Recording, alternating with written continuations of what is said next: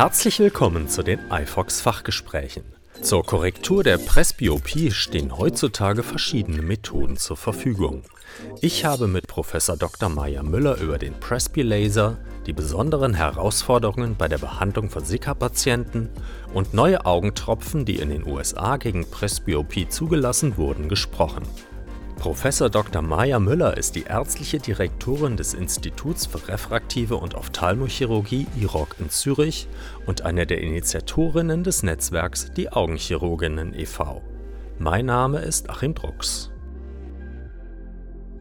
Frau Professor Müller, warum ist das Vorgespräch bei den Patienten bei einer Presbyopie-Korrektur so wichtig? Also bei dem Vorgespräch mit den Patienten reden wir ja meistens über die Korrektur des grauen Stars.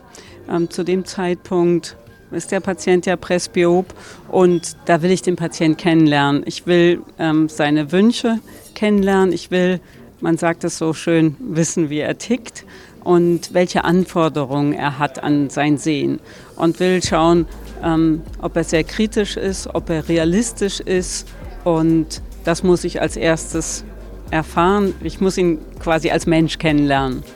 Haben Sie für diese Gespräche eine Art roten Faden entwickelt? Naja, der, der rote Faden ist im Prinzip vorgegeben durch die Untersuchung. Wir machen ja einen Teil ähm, Messungen zunächst. Also der Patient hat erstmal den Wunsch, dann kriegt er einen Termin, dazu muss er gewisse Voraussetzungen haben. Er darf seine Kontaktlinsen nicht getragen haben. Wir müssen an dem Tag der Untersuchung die Möglichkeit haben, die Pupille zu erweitern. Und dann sehe ich den Patienten mit schon einigen Vormessungen, die mir schon Informationen bieten. Und dann ähm, untersuche ich ihn natürlich selbst und schaue, ähm, ob die Gegebenheiten, also sprich Voraussetzungen für Brillenfreiheit, ist eine multifokale Linse implantierbar, möchte der Patient das. Und wenn die Voraussetzungen gegeben sind, dann steige ich ins Gespräch ein mit ihm. Die Monovision per minimalinvasiver Augenlaserbehandlung ist ein vergleichsweise einfacher Eingriff. Für welche Patienten ist diese Methode zur Korrektur der Presbyopie am besten geeignet?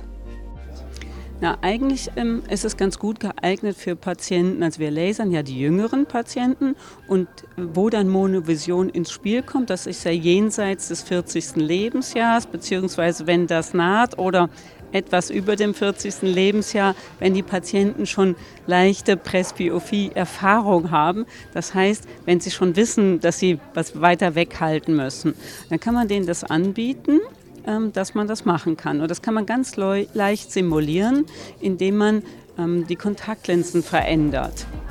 Und ähm, das machen auch äh, viele Optiker bereits schon. Patienten haben das oft schon, wenn sie so alt sind.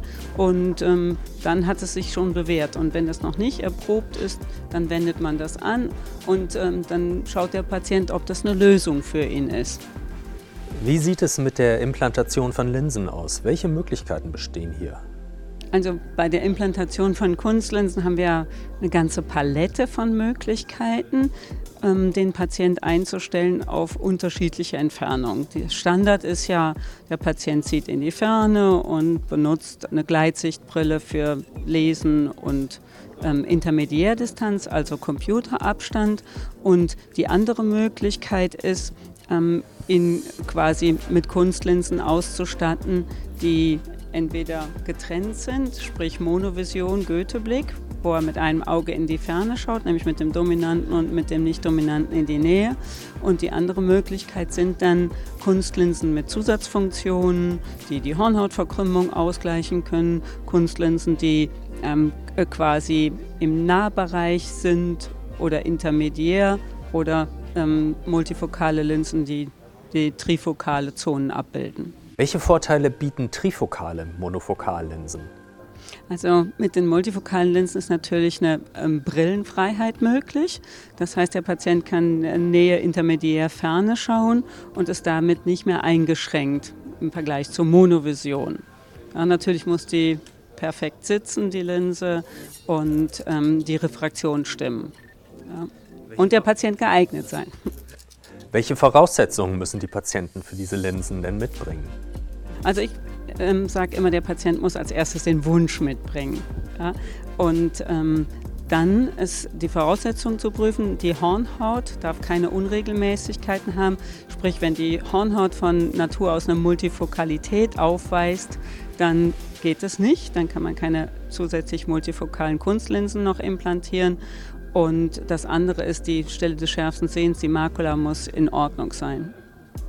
Also, und das sehen wir halt im OCT, ähm, wobei da auch schon auf feinste Veränderungen zu achten ist. Wie sieht es denn bei Patienten mit Sicker-Syndrom aus? Also Zika-Patienten sind sicherlich am besten ähm, vorzubehandeln. Die Zika muss möglichst gut eingestellt sein, weil wir alleine wissen, dass durch ähm, Trockenheit der Oberfläche die ganzen äh, Messungen nicht stimmen. Und zwar kann man sich da in der Wahl der Kunstlinse vertun, was ja dann ein große, großes Problem wäre, wenn man eine Dioptrie daneben liegt oder so. Deswegen muss die Oberfläche möglichst gut vorbehandelt sein, also beste Ausgangssituation haben.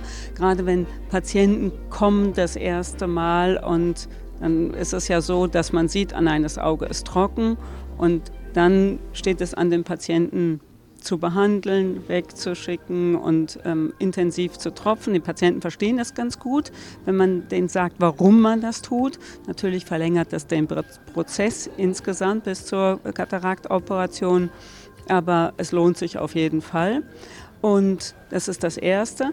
Ähm, das Zweite sind natürlich, ich schaue, ob die ähm, Sika-Therapie optimiert ist bereits. Das macht man dann auch schon vorher. Und ähm, für die Kunstlinsenimplantation ist es halt so, dass man quasi perioperativ vielleicht mehr ähm, Sika-Tropfen einsetzen muss, dass man möglichst mit konservierungsmittelfreien Augentropfen arbeitet, damit nicht noch die Konservierungsstoffe die Hornhautoberfläche noch mehr austrocknen. Warum stehen Sie dem sogenannten Presby-Laser eher kritisch gegenüber? Also bei Presbylasik ist es ja so, dass die Multifokalität, die wir sonst in der Kunstlinse haben, in die Hornhaut ähm, gelasert wird und ähm, da ist man sich nicht einig, dass es nicht reversibel ist. Also es besteht die Gefahr, dass es nicht reversibel ist. Es gibt natürlich ähm, auch die gegenteilige Meinung, aber wenn das erstmal äh, quasi verankert ist, dann ist es schwieriger, das zu neutralisieren und dann kann ich dem Patienten äh, nicht mehr mit gutem Gewissen zum jetzigen Zeitpunkt sagen, ähm, wir können jetzt noch eine multifokale Linse implantieren. Weil der Patient, der diesen Laser hat, den Presby-Laser, der will natürlich auch später brillenfrei sein, wenn er mal eine Katarakt hat. Also in den USA wurden vor kurzem Augentropfen gegen die Presbyopie zugelassen. Welche Wirkstoffe enthalten diese Tropfen und wie wirken sie? Also die ähm, Tropfen, von denen Sie sprechen, die kommen von Allergan, heißen Beauty und das sind quasi verdünnte Glaukomtropfen mit Zusatz, die ähm, über die Tiefenschärfe wirken, die verengen die Pupille, wie man es von den Glaukommedikamenten auch kennt und ähm, Dadurch hat man natürlich eine kleinere Blende, ähm, mehr Tiefenschärfe. Das ist das eine. Man muss die ähm, Tropfen einmal am Tag nehmen. Die wirken sechs Stunden, ähm, verengen die Pupille etwas. Es ist ein bisschen schwieriger im Dunkeln zu schauen. Es ist verboten, damit Auto zu fahren in der Nacht. Und sie könnten Nebenwirkungen haben wie Rötung, Brauenschmerz, bisschen Entzündungsreaktion. Welche Entwicklungen in Sachen Presbyopie-Korrektur sind denn gerade in der Pipeline?